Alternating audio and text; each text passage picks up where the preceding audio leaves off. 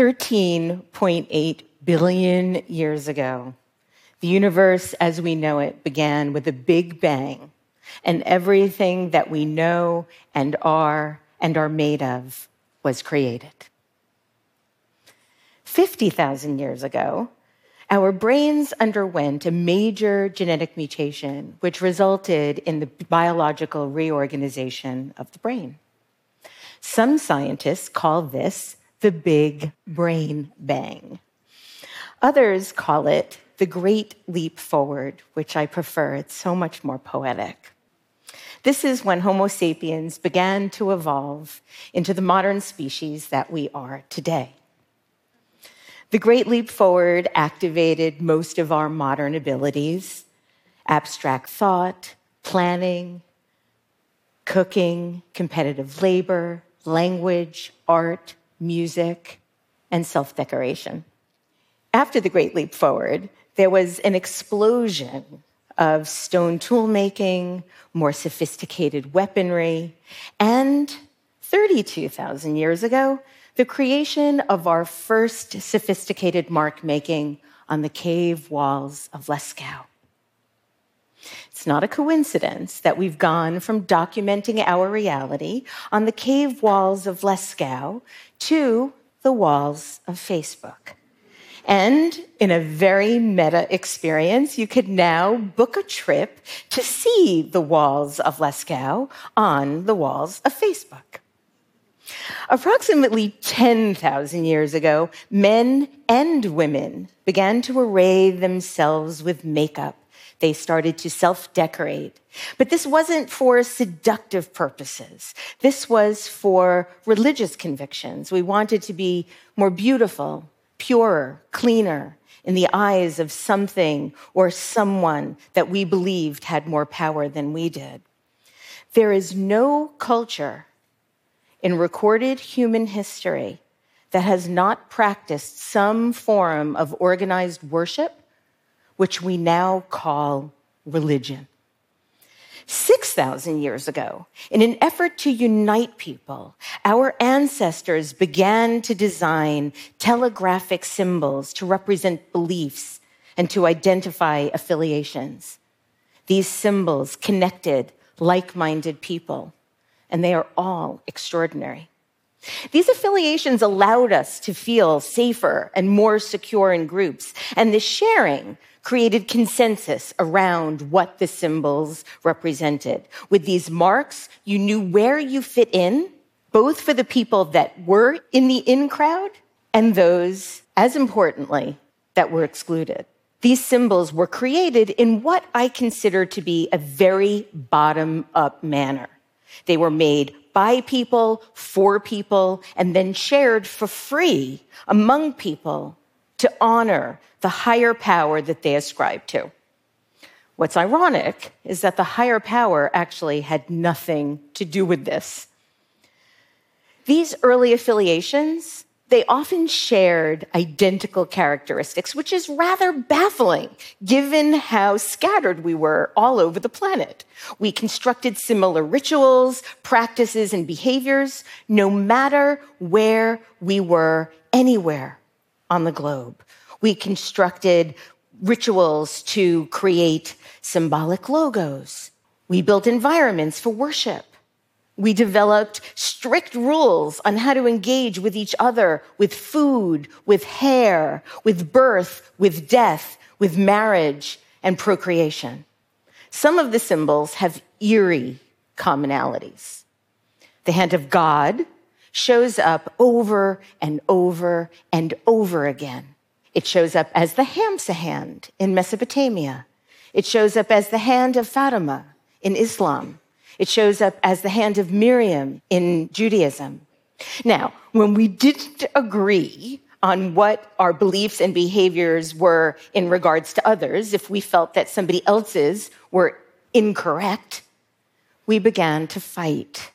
And many of our first wars were religious. Our flags were used on the battlefield to signify which side of the battlefield we belonged to, because that was the only way to be able to tell friend from foe. We all looked alike. And now our flags are on mass manufactured uniforms that we are making. Logos on products to identify a maker came next, and brands were given legal recognition on January 1st, 1876, with the advent of the Trademarks Registration Act. The first trademarked brand was Bass Ale. And I kind of wonder what that says about our humanity that the first trademarked brand was an alcoholic beverage.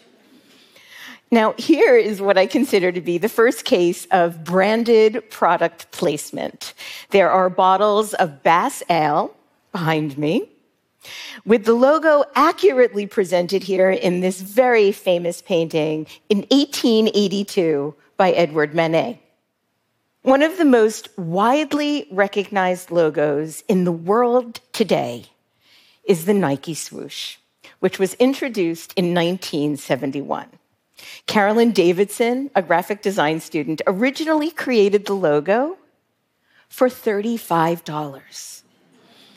Upon seeing it, Nike CEO Phil Knight stated, I don't love it, but maybe it will grow on me. Maybe it will grow on me. But why is this swoosh so popular? Why is this swoosh so popular? Is it the mark or is it the marketing? And what can we make of the fact that the Nike swoosh seems to be the Newport logo upside down or the Capital One logo on its side? That is not the only logo with a shared identity.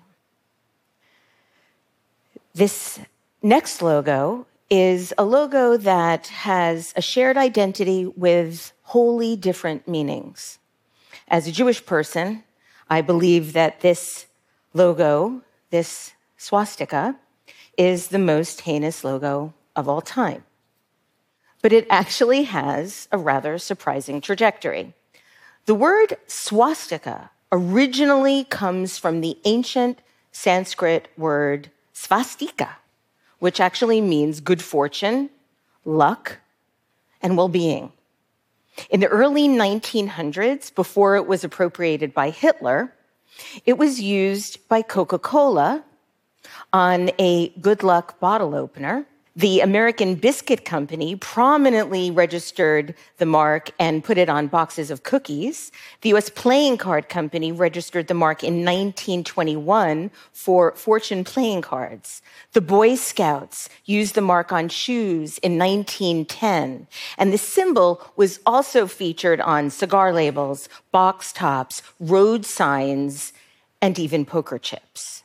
Even the Jain made use of the logo along with the hand of God many millennia ago.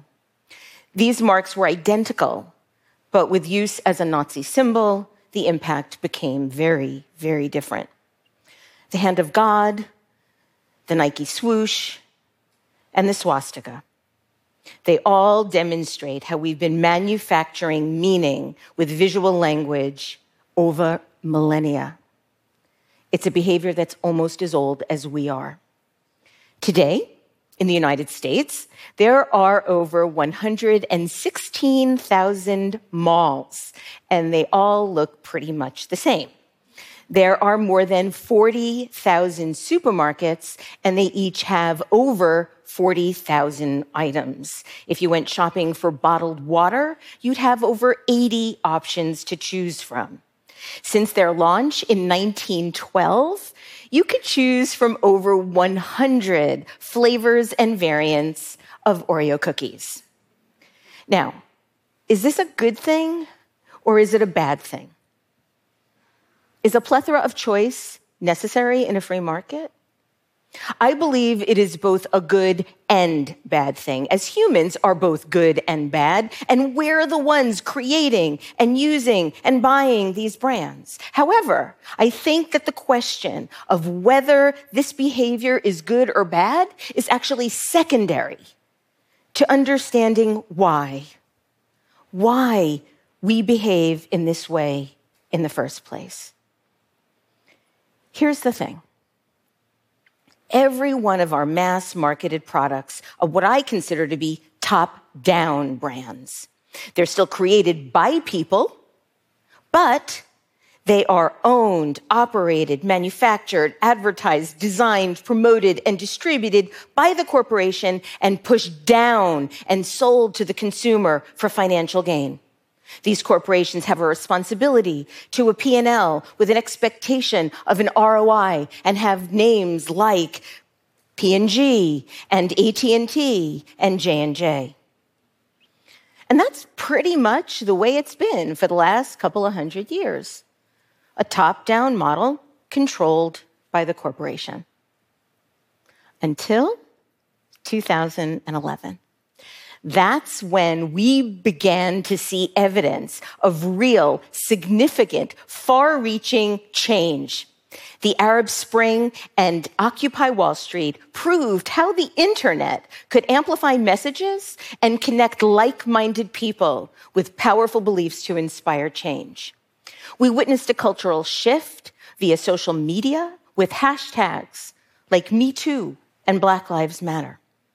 In its wake, the discipline of branding has transformed more in the last 10 years than it has in the last 10,000. And for the first time in modern history, the most popular, influential brands are not brands being pushed down by the corporation. They are brands being pushed up by the people, for the people, for the sole purpose of changing the world and making it a better place. Our greatest innovations aren't brands providing a different form or a different flavor of our favorite snack. Our greatest innovations are the creation of brands that can make a difference in our lives and reflect the kind of world that we want to live in. In November of 2016, Krista Suh, Jayna Zweiman, and Kat Coyle created a hat to be worn at the Women's March in Washington, D.C. This was the day after the presidential inauguration. Two months later, on January 21st, 2017, millions of people all over the world wore handmade pink pussy hats in support of the Women's March all over the world. The hat was not created for any financial benefit. Like our religious symbols created thousands of years ago, the hat was created by the people, for the people, to serve what I believe is the highest benefit of branding to unite people in the communication of shared ideals. The pink pussy hat became a mark for a movement. In a very short time, two months, it became universally recognizable. It connected an audience in an unprecedented way. It is a brand but it is more than that. Today, the Pink Pussy Hat is proof positive that branding is not just a tool of capitalism. Branding is the profound manifestation of the human spirit. The condition of branding has always, it's always reflected the condition of our culture. It is our responsibility to continue to leverage the democratic power branding provides and it is our responsibility to design a culture that reflects and honors the kind of world we want to live in. Thank you.